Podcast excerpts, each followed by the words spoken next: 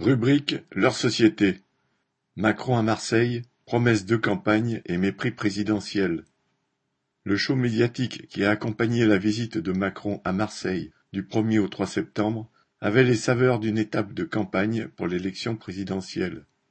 Sans surprise, Macron s'est adressé à l'électorat le plus à droite et pas seulement celui de la deuxième ville de France. Ainsi, la visite aux policiers pour inaugurer sa venue ne tenait pas du hasard. Certes, Marseille a connu cet été des fusillades sanglantes.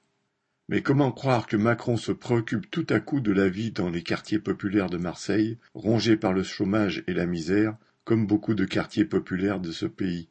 Il a promis des renforts de police, mais son enjeu était surtout de présenter le visage de la fermeté pour les chaînes de télévision. Rien ne changera dans le quotidien des quartiers de Marseille, et pas plus dans celui des policiers, puisque c'est la détresse sociale qui sert de terreau à la délinquance et à la criminalité. Bien sûr, Macron n'a pas lésiné sur les promesses de financement pour les années à venir. 250 millions d'euros pour les transports en commun, en particulier pour les quartiers nord, 169 millions d'euros pour rénover les hôpitaux, un financement conséquent, entre guillemets, mais non précisé pour les écoles, etc.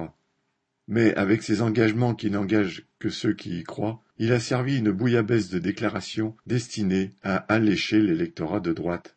Ainsi a-t-il repris de Sarkozy le projet d'expérimenter dans les écoles marseillaises le recrutement par les directeurs des équipes enseignantes.